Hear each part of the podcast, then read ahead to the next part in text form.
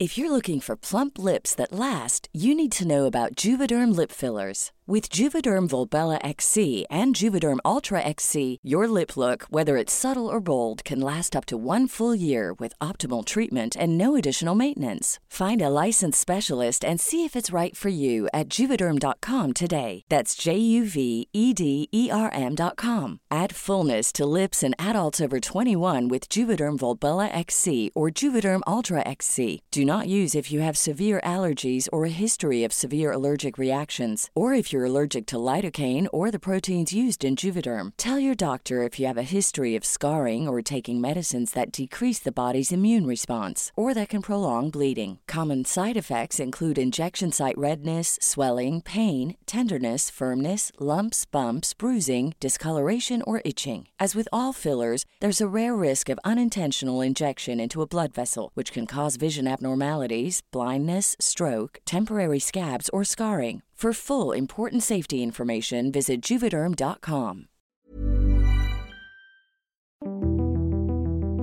AFP, 23 de mayo de 2020. Brasil acumula el 57% de los fallecimientos por la pandemia de coronavirus en Latinoamérica. Aunado a eso, la población vive días de fuerte confusión política, presenciando enfrentamientos entre la mayoría de los gobernadores, favorables a las medidas de confinamiento, y la postura del presidente Jair Bolsonaro, que exige una reapertura en favor de la economía. Brasil ya se convirtió en el tercer país con más contagios por coronavirus en el mundo, mientras su presidente Jair Bolsonaro mantiene al país entre la tragedia y la negligencia gubernamental. Ha insistido en dar la espalda a las políticas de distanciamiento y se ha peleado con gobernadores, con secretarios de Estado, con su mismo pueblo en aras de satisfacer a sus seguidores que lo apoyan a capa y espada. ¿En qué momento pasó a tener las cifras más fatales de muertos y convertirse en motivo de alarma para sus vecinos que incluso han cerrado sus fronteras con este país? Las claves del mundo. El contexto internacional en Podcast OM.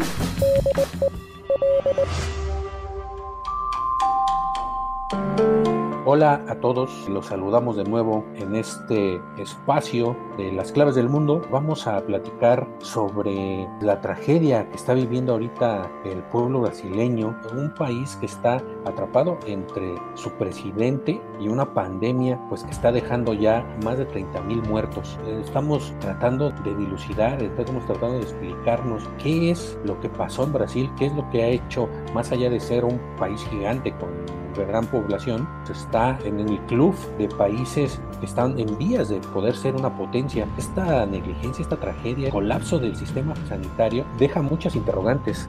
Brasil superó los 20.000 muertos por coronavirus tras registrarse el jueves 1.188 decesos en 24 horas, una cifra récord según los datos del Ministerio de Sanidad que confirman la aceleración de la pandemia. La cifra de contagios podría ser hasta 15 veces mayor debido a la dificultad de tener estadísticas precisas por la falta de test, según analistas. Saludo con mucho gusto a mi compañero y amigo Jair Soto. Compartimos la edición de la sección Mundo del Sol de México. ¿Cómo estás, Jair? Hola, ¿qué tal, Víctor? ¿Cómo estás? Un gusto una vez más compartir el micrófono contigo a la distancia, respetando estas medidas sanitarias. Y como lo estás mencionando, Bolsonaro se ha convertido en una figura polémica, no solamente que va a afectar más a su país, Brasil, sino a todos los países a su alrededor. Son 10 países que tienen frontera con Brasil y que realmente están muy preocupados de estas medidas que está tomando Jair Bolsonaro, que puedan estar pasando este virus a sus fronteras, están tomando cada quien sus medidas. Bolsonaro, desde el principio de que comenzó esta pandemia en diciembre y cuando se empezó ya a generar pánico mundial y el de levantar alertas, esto fue entre febrero y marzo, con un controvertido liderazgo, ha sido un feroz crítico del confinamiento que ha propuesto varios gobiernos dentro del país y esto debido al alto impacto a la economía que puede tener. Sabemos que es la potencia sudamericana, la nación más fuerte económicamente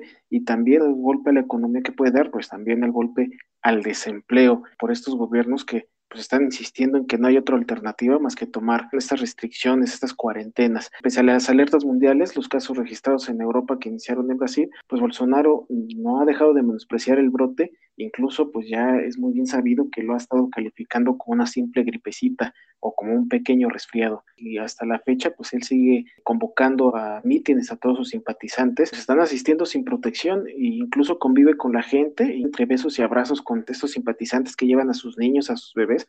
Y ustedes podrán ver en las imágenes, no respetan las medidas sanitarias, no hay esa, esa distancia recomendada por la OMS. Obviamente, pues estos simpatizantes están adoctrinados a la ideología de Bolsonaro. Es un caso como espejo, si lo comparamos con lo que está pasando en Estados Unidos, es algo muy similar. Una, pues son dos presidentes populistas surgidos con apoyo de grupos de la derecha, incluso de la ultraderecha, y los dos son apoyados por bases evangélicas muy poderosas. En el caso de Brasil, el componente evangélico tiene una importancia fundamental desde para el triunfo de Bolsonaro, para su apoyo posterior, pero también en este momento de crisis por la pandemia, son los principales que han salido a la calle a apoyar a Bolsonaro en su cruzada contra estas medidas de confinamiento, que tienen eh, grupos evangélicos, son grupos muy poderosos, no estamos hablando solo de, de las bases que van a las iglesias, los líderes de todos estos grupos evangélicos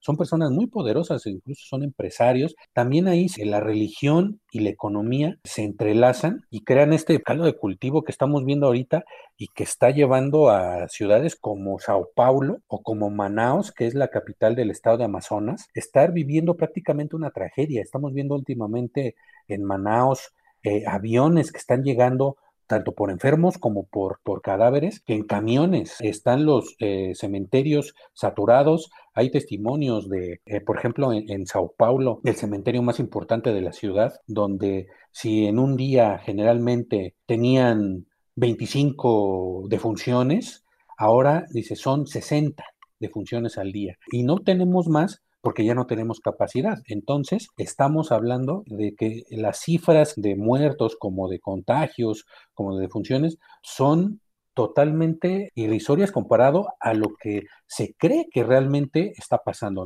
Jair Bolsonaro, presidente de Brasil, 27 de marzo de 2020. Nuestra vida tiene que continuar. Nuestra vida tiene que continuar. Los empleos deben mantenerse. El sustento de las familias deben preservarse. Tenemos que volver a la normalidad. Unas pocas autoridades estatales y municipales deben abandonar el concepto de tierra arrasada. Estaduais y municipales deben abandonar el concepto de tierra arrasada. Hasta hoy, 21 de mayo en Brasil, eh, van 19 mil muertos. 30 mil muertos son en toda Latinoamérica. Entonces Brasil tiene la mitad por coronavirus en todo el continente. Esto pues, nos da una idea de la tragedia que está pasando en Brasil. En cuanto a Bolsonaro y estos apoyos que está teniendo para su cruzada contra tanto sus mismas autoridades de salud como con los mismos gobernadores de estados que, eh, por ejemplo, en Río de Janeiro, en, en Amazonas, Sao Paulo, la ciudad más importante de Brasil y la más populosa, con más de de 20 millones de habitantes, pues ha decidido extender la cuarentena porque no hay condiciones para reabrir la ciudad otra vez a la economía. Y Bolsonaro pues está apelando a esto, que es también muy parecido a lo que está haciendo Trump en Estados Unidos, está apelando a la libertad de, mercado, a la libertad económica, con apoyo de todos estos eh, seguidores de estos grupos de poder, para intentar otra vez abrir a Brasil. Y lo malo es que utiliza argumentos totalmente absurdos y hasta peligrosos. El 28 de abril, cuando Brasil tenía en ese momento 5 mil muertes y 71 mil casos, una reportera le, le pregunta a Bolsonaro que Brasil ya había en ese momento sobrepasado a China, que era el foco de la pandemia en ese momento, y Bolsonaro le dice, ¿y qué? Se lo siento, ¿qué quieres que haga? Soy un mesías, pero no hago milagros. Eh, denota mucho pues el estilo eh, de Bolsonaro, que repito es muy parecido al de Trump, y es el estilo que les gusta a estos seguidores y, que los convierte en un peligro, no solo para ellos mismos, sino para pues, todos los demás eh, habitantes, toda la gente que los rodea. Estas manifestaciones masivas, no respetar la cuarentena, el confinamiento, se está produciendo una expansión de los casos. Jair Bolsonaro, presidente de Brasil, 29 de abril de 2020. Brasil ha sobrepasado el número de muertos de China. Y lo lamento. ¿Qué quiere que haga? Yo soy Mesías, pero no hago milagros. Lo peor apenas se está acercando porque ya los analistas están comentando que esta cifra va a seguir aumentando, ya que se estima que en la curva de contagios, el, punto máximo de esta curva llegará hasta julio. Estamos a casi un mes de que se, se, llegue a esa cima y ya estar hablando de estas cifras estrepitosas. Pues imagínense qué le va a esperar para julio. Esta tendencia de Bolsonaro pues, es de seguir ignorando la pandemia. Es por eso que actualmente Brasil ya es el tercer país con mayor número de casos, solo por debajo de Estados Unidos y Rusia. El hecho de que vayan en aumento los, los casos, actualmente, bueno, pues Brasil cuenta con 26 estados y en 20 se han impuesto cuarentenas pero ninguna obligatoria. Conforme está pasando el tiempo, estos confinamientos en la mayoría de los estados se están rompiendo, o sea, la gente poco a poco empieza a salir a la calle porque la mayoría de estos estados hay muchas localidades muy pobres y eso está afectando eh, no solamente a la economía, sino también pues estas familias que, pues como en todos los países, ¿no? Como aquí en México también lo estamos viendo, que son sectores muy pobres que obviamente pues, tienen que salir a trabajar. Es esta ideología de que o te mueres de coronavirus o te mueres de hambre, no queda de otra. Y uno de estos puntos que hemos estado viendo que hay algunas movilizaciones, pues son en las mismas favelas, principalmente en las de Río de Janeiro, donde pues mucha gente pues no respeta estas medidas, pero es más allá de seguir la ideología de Bolsonaro, ¿no? Sino más bien por estar eh, luchando contra el hambre y que tienen que trabajar para solventar a sus familias. Sin embargo, pues estas medidas, eh, varios estados las están cumpliendo a medias u otros que ya de plano no las están llevando a cabo, es porque pues no hubo un mensaje unificado entre el presidente y los estados. Por eso es que hay mucha división, mucha polarización y mucha también mucha ignorancia en cuestión de qué hacer. Joao Doria, gobernador de Sao Paulo. 27 de marzo de 2020. La intervención del presidente Jair Bolsonaro. La intervención del presidente Bolsonaro y lo que dijo anoche es equivocado y va en contra de los lineamientos del Ministerio de Salud de su propio gobierno federal. del propio Ministerio de Salud del gobierno federal. Siguiendo con estas analogías eh, pues sorprendentes que está viendo entre eh, cómo está manejando la pandemia el, el gobierno de Brasil y el gobierno de Estados Unidos, pues es el uso de estos medicamentos que estaban recomendados para el dengue, que es la cloroquina y la hidroxicloroquina, que en el caso de Estados Unidos, pues Trump, yendo totalmente en contra de las recomendaciones del equipo de expertos que armó para manejar toda la cuestión de la pandemia, él lo, sigue promocionando y hasta ahora ya hasta él lo usa con un desparpajo y Bolsonaro al mismo tiempo ya aprobó para Brasil, su Ministerio de Salud ya aprobó el uso también de la cloroquina para tratar estos casos de coronavirus. No hay un estudio bien fundado, no hay realmente un consenso dentro de la comunidad médica de que esto pueda servir para el coronavirus. Y es como una muestra, como un manotazo en la mesa, es una muestra de poder. Esto es lo que yo creo como presidente y no me importa lo que crean las autoridades de salud. Entonces es una cuestión ideológica ya más que de salud y es lo que hemos tratado muchas veces en las claves del mundo, esta tendencia de ir ya contra la ciencia, contra la información verificada. Estamos viendo aquí cómo se mezcla la ideología y la desinformación. Es lo que está ah, llevando a la población de Brasil, pues a la tragedia que estamos viendo ahorita. Eh, la otra importante analogía, como el presidente Trump hay algún funcionario, un secretario de Estado, algún colaborador de su gobierno lo contradice, se va, lo despide o lo increpa. Estados Unidos ha cambiado innumerables veces funcionarios, no solo de salud, de otras instancias, y en este momento Bolsonaro, pues ya en esta pandemia ya lleva dos ministros de salud despedidos. Efectivamente, Víctor, eh, estas mismas diferencias pues sí se han visto reflejadas contra estos eh, ministros. Por un lado, quien comenzó a gestionar esta crisis pandémica fue Luis Enrique Mendetta, fue un férreo defensor de, estas medidas de distanciamiento social y esto conllevó a su destitución porque pues, obviamente estaba contradiciendo a Bolsonaro que pedía que pues, todo el mundo tenía que trabajar y que no tenía que haber confinamientos. Su renuncia se llevó a cabo el 16 de abril y pues precisamente por estas ideas que contraponían con el presidente y fue sustituido por el médico Nelson Take, que tenía una amplia trayectoria en el sector privado, pero no en lo público. Esa fue su primera crítica. Sin embargo, antes de que fuera nombrado, él también defendía estas medidas de distanciamiento social, pero una vez que ya fue puesto al mando, justamente 30 días después eh, dimitió, pero ahora la diferencia eh, con Bolsonaro no fue sobre la cuestidecir en el distanciamiento social, sino más bien fue el tema de lo de la cloroquina, porque como ya lo estaba haciendo Víctor, Bolsonaro pues se ha estado aferrando mucho este tratamiento, él nunca aprobó esta situación, él sabía que no estaba eh, aprobado por ningún método científico. Y ahora este tercer ministro de salud llamado Eduardo Pazuelo es un militar general con una amplia experiencia en el ejército,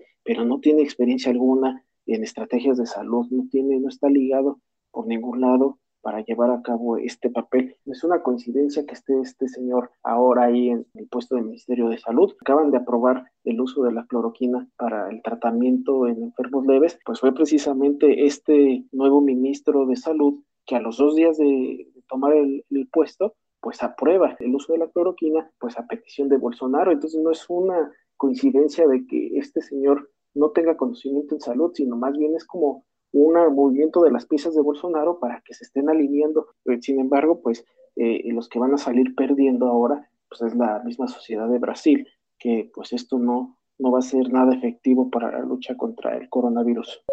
Eh, tengo, tengo, a más absoluta... Tengo la más absoluta certeza de que dimos todo lo que pudimos hasta ahora, dijo, pero solo comienza la batalla. Mandetta se había granjeado el apoyo popular debido a sus acciones contra la pandemia, entre ellas amplias medidas de aislamiento promulgadas por los gobernadores estatales. Por su parte, Bolsonaro dijo que paralizar la economía podría ser más perjudicial que confinar únicamente a los brasileños más vulnerables. La situación de Mandetta era a veces comparada con la del doctor Anthony Fauci, el principal experto epidemiológico del mandatario estadounidense Donald Trump. Fauci y Mandetta han hecho frecuentes declaraciones públicas sobre el virus que difieren de la de sus jefes. Después, los electores que respaldan a Bolsonaro y a Trump exigieron en Twitter la destitución de las máximas autoridades de salud de sus respectivos países.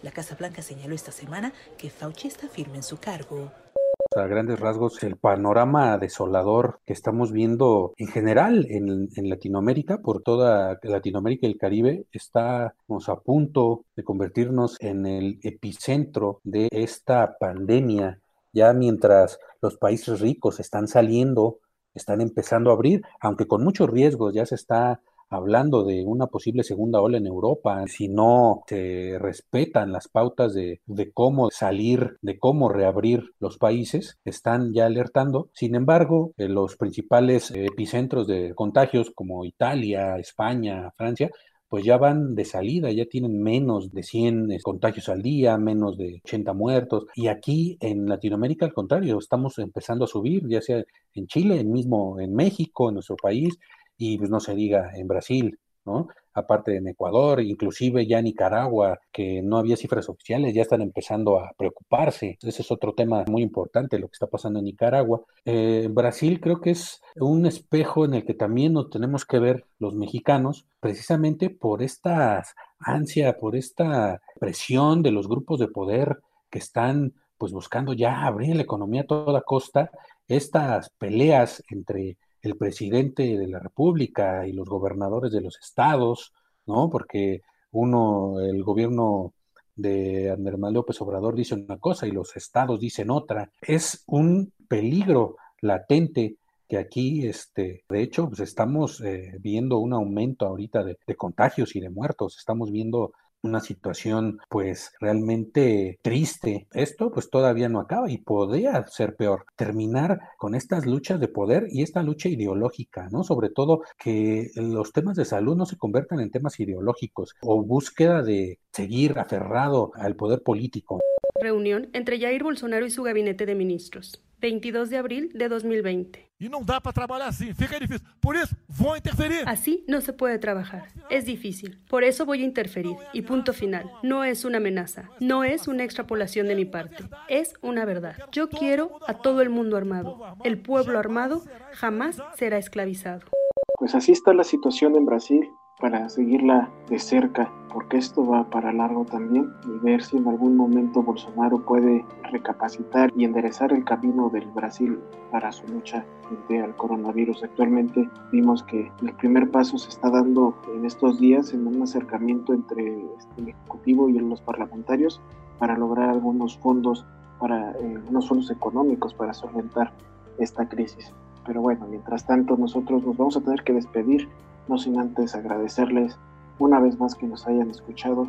Te agradezco, Víctor, una vez más por permitirme compartir micrófonos contigo a la distancia eh, queremos invitarlos a que nos sigan escuchando en todas las plataformas de podcast, Spotify, Google Podcast, Apple Podcast, Ahí búsquenos como las claves del mundo. Les ponemos a su disposición nuestros canales de comunicación para que nos compartan sus dudas eh, en nuestra cuenta de Twitter, arroba podcastom y nuestro correo electrónico podcast arroba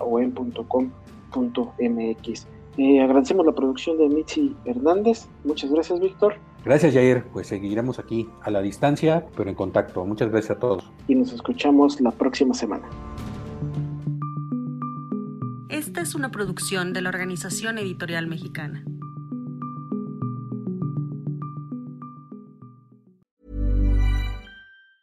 If you thought the only way to get a more defined jawline with natural-looking results was through surgery, think again. Juvederm Volux XC is a non-surgical injectable gel filler that improves moderate to severe loss of jawline definition and can help you achieve natural-looking results with little downtime. Even better, this improved definition lasts up to one year with optimal treatment. No maintenance required. Improve jawline definition for a smooth, sculpted look with Juvederm Volux XC. For important safety information and to find a licensed specialist, visit juvederm.com. That's J U V E D E R M.com. Not for people with severe allergic reactions, allergies to lidocaine, or the proteins used in Juvederm. Common side effects include injection site redness, swelling, pain, tenderness, firmness, lumps, bumps, bruising, discoloration, or itching. There's a risk of unintentional injection into a blood vessel, which can cause vision abnormalities, blindness, stroke, temporary scabs, or scarring. Talk to a licensed specialist to find out if it's right for you.